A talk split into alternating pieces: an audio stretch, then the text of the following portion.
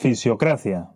Este es un podcast orientado a profesionales de la salud. Su contenido no debería considerarse recomendación sanitaria. A medida que avanza la investigación, los tratamientos recomendados pueden cambiar. Cualquier práctica descrita en este programa seguirá los estándares sanitarios actuales y deberá ser adaptada al contexto individual de cada profesional.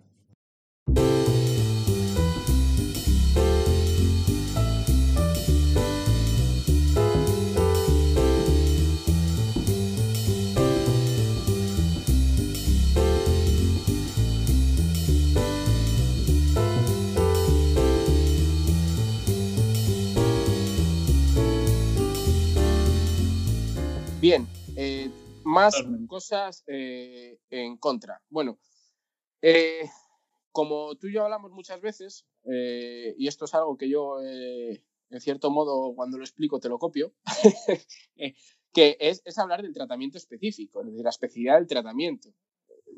queremos aplicar tratamientos específicos para marcadores específicos, marcadores propios de un tejido, si hablamos de un cuadro clínico concreto y hablamos de un dolor mecánico. Eh, claro, en este estudio las mediciones son eh, relativamente subjetivas. Por un lado la EVA y por otro lado, que me parece dentro de lo subjetivo más, más correcto, que es la escala, la escala de la discapacidad eh, percibida, porque hace preguntas. Pero bueno, no deja de ser preguntas de sí o no. Entonces, no, no, no, tenemos claro, ¿vale? El, de peso muerto, cómo ha mejorado la fuerza, o cómo ha mejorado la sección transversal de tal, o cómo ha mejorado, no sé, ciertas cosas. Exacto, esto es un punto eh, creo que tremendamente importante, que es la diferencia entre un efecto específico y un efecto inespecífico. Es decir, cuando hablamos de efectos inespecíficos, la gente en general suele pensar en efecto placebo y eso realmente no es del todo cierto. Efectos inespecíficos significa que son variables que podemos mejorar de muchas formas. Por ejemplo, la discapacidad la podemos mejorar de muchísimas formas la podemos mejorar desde una intervención psicológica a una intervención pues, más orientada a física, aumentar la fuerza, a una intervención pues, de lo que sea. ¿no? Eh, incluso la intervención social puede mejorar la discapacidad, porque si pones unas escaleras mecánicas en su casa, pues eh, ya no tiene esa discapacidad para subir escaleras. O sea que la discapacidad realmente es una variable tremendamente inespecífica que puede mejorar de muchas formas distintas. En cambio, ¿qué son las variables específicas? Las variables específicas son aquellas que tú necesitas una intervención concreta para cambiar eso. Por ejemplo, eh, digamos, la sección transversal de un músculo. Como es verdad que puede cambiar, puede fluctuar durante el tiempo, pero no va a aumentar muchísimo un músculo si tú no le pones más carga encima. Mm, básicamente. Si no lo estresas más fisiológicamente de manera controlada durante un tiempo, no vas a aumentar esa sección transversal. O sea que eso ya es algo un poquito más específico, que además tiene sentido medirlo, ¿no? Que claro, de un peso muerto eh, no solo te interesa cosas inespecíficas como dolor y discapacidad, que al final es lo que te interesa más, pero ¿cómo sabes que ha sido tu intervención la que ha llevado a este punto? Pues eso es muy difícil de saberlo, pero una manera de ir quitando ese ruido es decir, vale, si yo del peso muerto creo que los efectos específicos que tiene es, por ejemplo, aumentar la sección transversal de un músculo, sea el que sea, de los electores, del multícido, da igual, em, pues voy a medir eso también y luego voy a ver si los pacientes que han mejorado tienen en común que también haya mejorado la sección transversal del músculo, para ver si eso al final podría ser una variable relevante. ¿Me explico con esto? ¿Me sigues, Víctor? Eh, eh, sí, perfectamente. Y, la verdad que es que es algo eh, muy, muy interesante, o por lo menos interesante de plantear en clínica. Yo esto lo he hablado mm. contigo muchas veces y cuando me sí. es que cuando haces una técnica te planteas que estás haciendo algo específico, algo en específico, y efectivamente, como dices tú, quizá el tratamiento más específico que tengamos en fisioterapia es el ejercicio. Da igual que creas o no creas en el ejercicio, que si tú dosificas la carga, tu sistema se va a adaptar debido a, esa alostasis que, tenemos. Entonces, esto es muy interesante. Eh, bien, te, digo el último punto y me dices tú alguno. Eh, al final en la discusión se ha hablado de, la posible mejora sobre un eh, determinado tipo de tratamiento y otro. Entonces, se, dice ¿no? que la posible mejora del, de la reducción del dolor y la, y la discapacidad del peso muerto puede ser, pues, por ejemplo, por un fortalecimiento de musculatura como los, los multífidos. Y yo, bueno, esto lo cojo un poco con pinzas, porque es cierto que a lo mejor el entrenamiento de multífidos puede ser útil. De multífidos como puede ser otros muchos músculos. Los multífidos tienen un rol como otros músculos tienen otro rol. Y lógicamente tener unos músculos fuertes adaptados para vencer resistencia, pues es, es, interesante. Y que es cierto que puede ser a lo mejor, te lo voy a comprar como eh, un pequeño factor predisponente. Es decir, a lo mejor la gente que tiene menos fuerza en los multífidos pues puede predisponer a tener más dolor lumbar porque tiene menos capacidad. No sé, lo, voy a dejar ahí en el aire, ¿vale? Lo, voy a comprar eso. Pero, pero evidentemente no es una causa de dolor lumbar. Es decir, yo no puedo extrapolar que porque tengas débil un multífido eh, sea la culpa de por lo que tú estás sintiendo ahora mismo dolor. Tú estás sintiendo ahora mismo dolor porque tendrás una estructura X que eh, está haciendo lo que esté haciendo por dentro, pero no es la causa de la debilidad del multífido. Entonces, creo que establecer esta, esta conclusión, eh, no estoy, yo no estoy muy de acuerdo, no sé tú. Hmm. Sí, sí, sí, eh, totalmente. Al final, a la hora de intentar, eh, bueno, por ejemplo, el control motor, todas las veces que ha intentado mm, como evidenciar un efecto específico concreto, em, ha, fracasado. Es decir, el control motor surgió como una necesidad de decir, a ver, que mm, queremos ser más específicos con nuestro ejercicio porque parece que hay diferentes patrones clínicos, por lo que vamos a intentar aplicar mm, ejercicio de una forma un poquito más estricta, con unas ciertas normas, para ser un poquito más específicos, pero la verdad es que siempre que intentamos eh, como eh, clasificar a los pacientes de control motor, es decir, si comparas eh, cuando se hace la clasificación o si no se hace la clasificación, los resultados son más o menos los mismos. Claro, eso dificulta después mm, saber qué efecto específico tienes con esa intervención y también que un sujeto, por lo que dices tú, tenga una atrofia de los multífidos, no significa que sea una, una causa ¿no? de su dolor lumbar, puede ser precisamente una consecuencia y que no significa que trabajar el multífido te tenga que mejorar el dolor lumbar. Eh, es decir, esto aquí, es, es decir, ¿en qué nos basamos para, para decir eso? ¿no? ¿Qué, ¿Qué es lo que entendemos del dolor lumbar para que un multífido pueda generar mayor dolor. Es decir, es, es como, como dices tú, un poquito lioso, ¿no? Que tenemos que ir con cuidado, hacer según qué, qué, afirmaciones. aparte que, bueno, el, el, tema de los multífidos ¿no? y esta musculatura estabilizadora se ha, se ha investigado mucho, parece que se la ha puesto contra la pared y estamos buscando cómo la, la acribillamos, pero bueno, muchos estudios se extrapola que, que, muchas veces esa debilidad va a posteriori, es decir, es una consecuencia. Cuando tenemos un dolor lumbar agudo muy típico, por ejemplo, en, afectaciones de raíz nerviosa, se ve que el multífido se atrofia muy rápido y se infiltra de grasa. Y se ve que es a posteriori, es decir, que es una consecuencia. Y, una consecuencia muy, muy rápida. Claro, la, movida, es decir, yo la interpretación que hago de esto es que si lo que, cuando tienes, por ejemplo, irritación de una raíz nerviosa, em, lo que te interesa realmente es que esa raíz nerviosa esté de tranquis, no tenga mucho estrés mecánico, eh, por lo que al final prefieres que trabajen mm, otros segmentos adyacentes. Por lo que me parece lógico ¿no? que el organismo atrofie el músculo que en cierta manera eh, haría que hubiera más movimiento ¿no? en, esa, en esa zona y a lo mejor mayor estrés mecánico. Realmente eso no se ha investigado del todo, porque es realmente muy complejo, ¿no? Pero para mí es una premisa lógica, que atrofiar un... Es como cuando se opera un cruzado. Se opera un cruzado y el cuádriceps se vuelve blandiblu, plastilina. Eh, ¿Qué ha pasado aquí? Pues nuestro organismo está intentando disminuir las cargas sobre la rodilla porque tiene un proceso inflamatorio activo y tiene un cambio en el tejido brutal que aún no sabe cómo gestionar. Por lo que dices, por si acaso, tú utilizas la cadera y utilizas la lumbar y utilizas el tobillo, pero esta rodilla ahora la llevamos de tranquis. No sé si eh, eh, tienes esa misma explicación, Víctor, de lo de infiltración grasa. Eh, sí, sí, sí. Es, es, una hipótesis muy factible. Yo pienso también que puede haber algo relacionado con, los procesos de, curación a nivel eh, biológico. Es decir, mm. si llevo ahí determinados tipos de célula, eh, eh, la célula y depende del tipo de célula que sea, pues es capaz de sintetizar unas cosas u otras que, pueden ser útiles para un momento determinado. Lo que sí que a lo mejor está claro es que esto puede ser útil para ese momento. Es decir, en lo que dure la radiculopatía. El problema es que esto mm, eh, probablemente no se, no, eh, se vaya a la radiculopatía o se te vaya a la sintomatología y vuelva a la normalidad.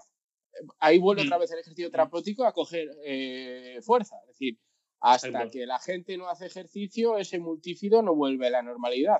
Y tener un multífido cuando, yo no tengo, cuando ya no tengo un cuadro clínico sin área de sección transversal, sin fuerza, infiltrado de grasa, pues evidentemente positivo en términos de función no es. Entonces, creo que en ciertos aspectos de la columna lumbar es útil entrenar multífidos, repito, multífidos como puede ser cualquier otro músculo que mejore la función de la columna lumbar. Exacto, sí, en, eso sí que estoy muy de acuerdo, en que mm, es cierto que, em, bueno, y esto tenemos evidencia de algo que tenemos evidencia en dolor lumbar, que no me canso de decirlo, que en dolor lumbar recurrente es el tipo de dolor lumbar que tenemos más efectos. Esos pacientes que durante años tienen episodios de dolor lumbar de manera recurrente, pero, eh, durante, pero durante grandes fases no tienen dolor, em, con ejercicio consiguen reducir esos episodios y consiguen reducir eh, esa intensidad. ¿no? Podríamos ver una cierta relación ¿no? en que parece que hay un proceso patológico que altera a diversos tejidos, que parece que el ejercicio tiene capacidad para devolver en parte a esos tejidos pues a mejorar un poquito su función y por lo tanto tiene como efectos protectores en el futuro ¿no? de, episodios. Pero claro, eso es muy distinto de decir, eh, pero claro, ahora el otro debate es, mm, es decir, para trabajar un multífido necesitamos un ejercicio específico para trabajar el multífido o nos sirve cualquier cosa o casi cualquier cosa probablemente te valgan muchas cosas, sí, efectivamente. No, yo, yo no trabajo en los multífidos poniendo los deditos y decir, activa, activa una pequeña anteversión, una pequeña anteversión. Aparte que yo soy un fan de, en cuanto pueda, alta carga. Soy, fan de la, soy fan de la alta carga. No quiere decir que no use la baja carga, pero es, la baja carga la uso para irme cuanto antes a la, a la, a la alta carga. Te quiero hacer una pregunta, eh, porque sé que esto tú, has, tú has, has leído mucho. Eh, te encuentras estos mismos resultados, porque eh, al final en la clínica te encuentras a gente con dolor recurrente, ¿no? El lumbar, con, con recidivas lumbares, con espacios de tiempo sin dolor, y que es muy habitual que vayan a clínica de fisioterapia, pero no para hacer ejercicio, sino para soltarse un poquito, para prevenir desbloqueando ciertas cosas, para darse el masajito de turno. Eh, ¿Qué dice la, la, evidencia con respecto a esto? Que yo sé que tú has leído bastante de esto. Vale, en, referencia del todo, es decir, en referencia a que cuando se hace, vamos, un, masaje o terapias pasivas, vale, ¿qué, efectos, qué efectos tienen, no? Básicamente, eh, en un paciente con dolor lumbar. Vale, sí.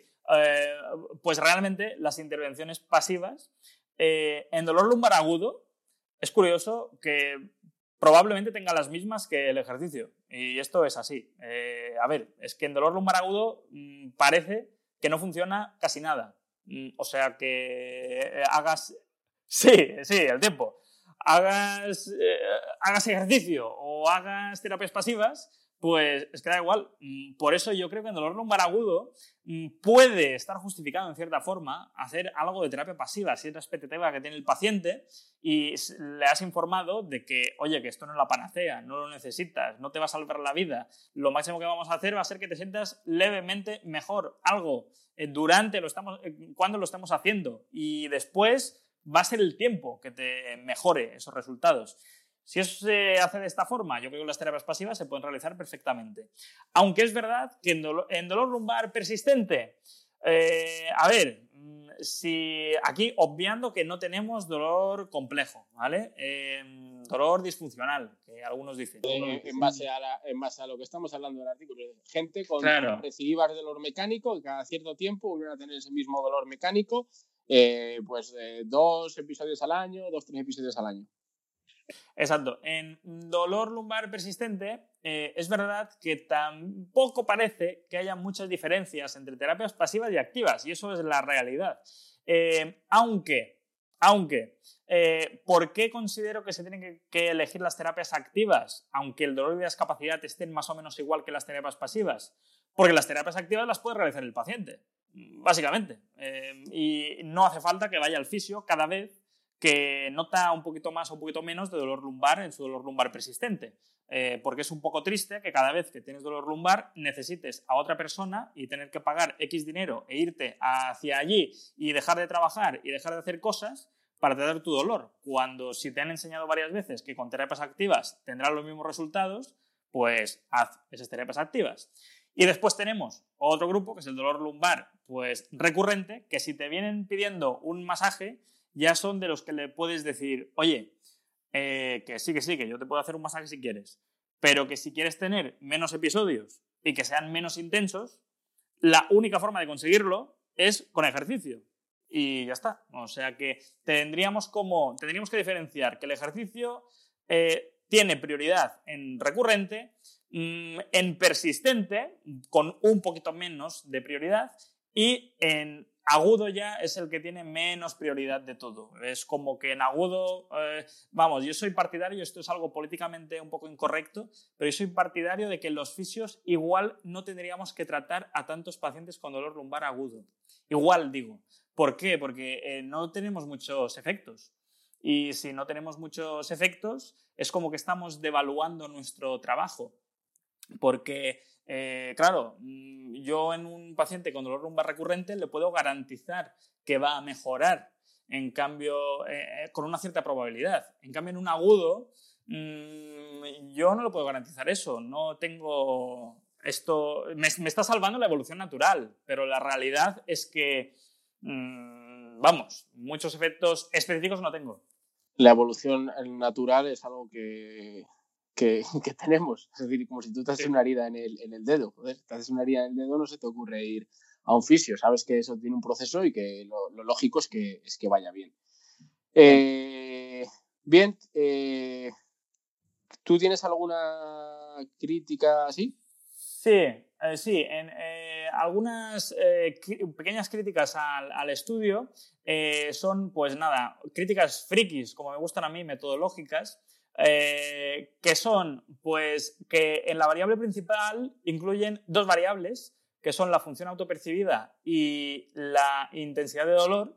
Em, y eso no me gusta. ¿Por qué? Porque si mm, estás analizando con el valor de P, eh, con el P-valor, unas ciertas variables, cuando tienes un valor de P de 0,05, teóricamente significa que tienes un 5% de probabilidad de tener un error tipo 1, es decir, de eh, decir que una hipótesis es cierta cuando realmente no lo es. No es exactamente así, pero lo hacemos así para simplificar. Si tú estás analizando dos variables, estás aumentando ese error tipo 1, aunque tu valor de P sea de, 0,05. O sea que es importante que cuando hay... Mm, muchas variables principales, mm, el error tipo 1 se incrementa. O sea que la probabilidad de que tengas un falso positivo es mayor que si solo escogieran discapacidad o si solo escogieran dolor. Pero bueno, no pasa nada. Después en las variables secundarias tú puedes añadir lo que quieras, ¿vale? Pero tendrían que mojarse un poquito más en la variable principal. Pero bueno, esto es para ser un poco tiquismiquis. Em, luego, eh, la dosificación. Mira, pues me, ha sorprendido una cosa que es que el objetivo que tienen los del peso muerto es que en cada sesión levanten más peso que en la sesión, eh, en la sesión anterior. ¿Esto no te parece un poco raro, Víctor? Es decir, teniendo en cuenta la programación normal de, las cargas. Es decir, tú, vas a, tú, cuando entrenas eh, siempre intentarás levantar más peso cada día hasta que revientes. Eh. eso es imposible. Indudablemente. Claro. el de 200 kilos yo no sé cómo lo hará. claro. es, es, es, complicado, es complicado. Sí, yo creo que al final es, es una forma de, bueno, de, de hacer que los pacientes eh, intenten progresar en términos, en términos de carga, en términos de añadir carga. Que hay muchas otras formas de progresar, pero, pero sí, indudablemente al final la mejor manera de hacerlo, pues eh, sería, para eso existen los criterios metodológicos de dosificación del ejercicio, que aquí no lo siguen como tal, pero, pero, pero bueno, sí es cierto. Es que 200 kilos, cuidado, ¿eh? Yo es que cuando lo leí, digo, pero bueno, pero, pero, ¿qué, pero ¿qué hace este, este animal aquí? Sí, sí, sí, yo también me quedé, me quedé flipando. Y, y, como, y el que levanta menos 55 kilos, ya me parece mucho, ¿eh? Sí, pero, pero, pero ten cuidado. Es, es que esto lo tengo en, en, en, en, cosas que a lo mejor te quería, te quería preguntar. Porque, claro, eh, a nosotros nos gusta hablar en, relación demandas-capacidades. Es decir, podemos tener personas con unas demandas muy altas y tener problemas derivados de demandas muy altas y a lo mejor puede entrar aquí de 200 kilos. Es decir, el tío que mueve 200 kilos es una persona que entrena mucho, mucho, muchísimo. Porque levantar 200 kilos, no sé si la gente estará acostumbrada a hacer peso muerto, pero es una barbaridad. Entonces, eh, normalmente ese tipo de personas no lo puedes decir, es que no tienes una, una, capacidad, tienes una capacidad de fuerza limitada. Esas personas a lo mejor cuando padecen de dolor, a lo mejor es por lo contrario, porque no han dosificado bien y tienen un exceso de demandas. Ahora, a lo mejor si te vas al otro extremo de la desviación de la media, tienes una persona con muy poquita capacidad. Y esas personas sí que se ven mucho más beneficiadas de empezar a meter carga y carga y carga. Entonces, nos hemos metido en el mismo grupo gente que a lo mejor va con demasiadas demandas a gente que a lo mejor va con un déficit de capacidades, que para mí son cosas importantes. Exacto. A favor del estudio, sí que es verdad que lo, lo, lo, lo dicen muy brevemente, ¿eh? pero sí que es verdad que ellos dicen que controlan eh, el ejercicio que realizan eh, los sujetos. Lo que pasa que después no te, o no lo he visto, no te dicen si hay mucha variabilidad. ¿Sabes? Eh, o sea que parece que lo controlan, pero o yo no lo he visto que te digan, oye, pues hay algunos que entrenan muy poco y otros que entrenan mucho, pero eso sería una duda pues muy muy razonable, porque claro, la carga puede ser pues tu salvación o tu veneno. Es que depende de cómo lo veas. Eh, es así. Es la, teoría del estrés típico típica. Es decir, es, la respuesta biológica del tejido, que eso sí que es innegable. Exacto, y entrando en esto, eh, eh, ah, y tengo como una otra crítica, es decir, si mm, realmente sabemos que las adaptaciones que se generan, es decir, los cambios que se generan en nuestro organismo, dependen del estrés al que someto es, eh, mi organismo, ¿por qué no te miden el estrés? Es decir, por ejemplo, con la RPE o con las repeticiones en recámara. Eh, ¿Por qué solo te están...? Eh, es decir, mm, el peso a mí no me dice nada. a mí lo que me dice algo es que la RPE esté a cierta intensidad. Y claro, ellos te dicen que miden la intensidad con lo que, porque, bueno, me imagino que el fisio tiene una, se imagina cuál es la capacidad de esa persona a través del el test de 1RM, claro, pues si uno te hace un 1RM de 200 kilos, tú más o menos, intuitivamente, ya sabes por dónde está. Pero ¿no sería mejor, en vez de eh, pues que el fisio dijera esto me parece mucho, esto me parece poco, ¿no sería mejor preguntarle al paciente, oye, la RP con esta serie, ¿qué tal ha sido? Y, claro, así sería, sería genial ver en todos los sujetos si realmente su RPE se ha mantenido. Porque ahora imagínate que, claro, uno, uno, es un exagerado y se pone rojo como un tomate y parece que va a estallar, pero luego te dice la RPE y la RPE era de 6. Mm, porque resulta que es... ¿Puedes explicarnos un dicho qué es la RPE? Porque a lo mejor hay gente que... que... Eso. Sí, la Rate Perceived Exertion, que por eso se llama RPE, es básicamente una autopercepción de fatiga eh, o de esfuerzo, realmente de esfuerzo, ¿vale? O sea que va, mm, por lo general, puede ir del 6 al 20, que es la escala de Borg típica, pero es verdad que por cuestiones prácticas la ponemos de 1 al 10. 1 sería pues un esfuerzo mínimo, casi como estar sentado, y 10 sería un esfuerzo máximo en el cual yo no puedo seguir con esto ni un segundo más. Luego estaría, por ejemplo, el 5 y el 6, que son intermedios, que son esfuerzos que yo puedo mantener bastante más tiempo, que no me son tan retantes. El truco para, para um, pasar esta escala es acordar con el paciente lo que es cada número, lo que significa cada número. Es decir, porque el 1 y el 10 todo lo tenemos claro, pero el 6 y el 7 mm, lo tenemos tan claro. Lo ideal sería con el paciente, pues trabajar pues series y ir aumentando y disminuyendo peso arbitrariamente para que el paciente vaya viendo eh, hasta dónde puede llegar. Es decir, lo que llama Scott Morrison, que me encanta ese concepto, de anclar al paciente a un número. Es decir, pues pones una carga y le dices al paciente, haz hasta que no puedas más. Y cuando termina y que no puede más, tú le dices, ¿podías seguir? No, no podía seguir. Perfecto, pues esto es un 10.